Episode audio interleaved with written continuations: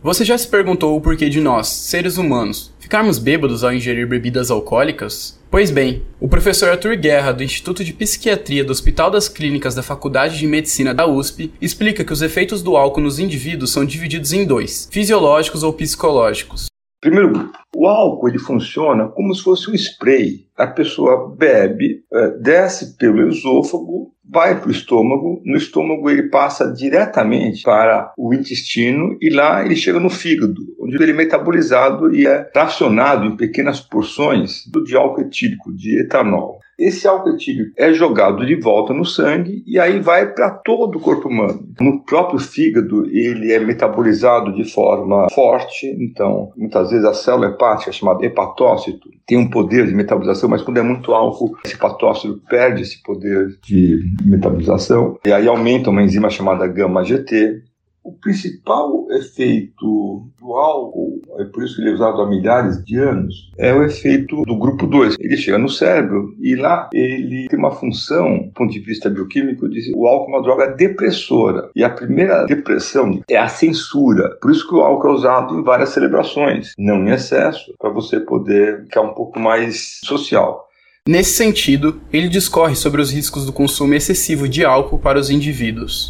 A curto prazo, pode acarretar um quadro chamado intoxicação alcoólica ou embriaguez, onde a pessoa ela fica muitas vezes no início desse quadro com uma certa euforia, confiança excessiva, porém com uma diminuição de reflexos importantes. Por isso que nunca se deve associar álcool com algum tipo de veículo a longo prazo, o álcool causa no fígado um quadro chamado esteatose hepática e depois cirrose. Ainda pode causar pancreatite crônica, miocardite alcoólica.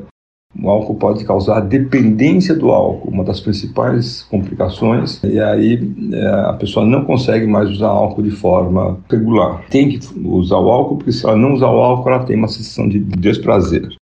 Posto isso, um levantamento feito a partir do Covitel, aliado a pesquisas da Organização Mundial da Saúde que avaliaram o consumo abusivo de álcool no Brasil, apontou que cerca de 6 milhões de pessoas sofrem dessa dependência. Com isso, o docente Moacir Eisenstein, do Instituto de Ciências Biomédicas da USP, afirma que o álcool é potencialmente indutor de dependência, mas que outros fatores também auxiliam no processo, como psicológicos, sociais, econômicos e genéticos. Portanto, o mais importante, segundo ele, é a motivação interna do indivíduo em parar de beber. O ideal seria o indivíduo usar baixas doses. O homem, no máximo, duas doses diárias. E a mulher, que metaboliza menos o álcool, seria uma dose diária. Agora, quando o indivíduo se torna um dependente e ele passa muito dessa quantidade, precisaria de um tratamento, muitas vezes farmacológico, Claro que tem o tratamento alcoólatras anônimos, isso funciona muito bem, mas ele tem que ser submetido a uma terapia psicológica para entender realmente por que, que ele não consegue se controlar, porque nem todo mundo que usa o álcool, o etanol, se torna dependente.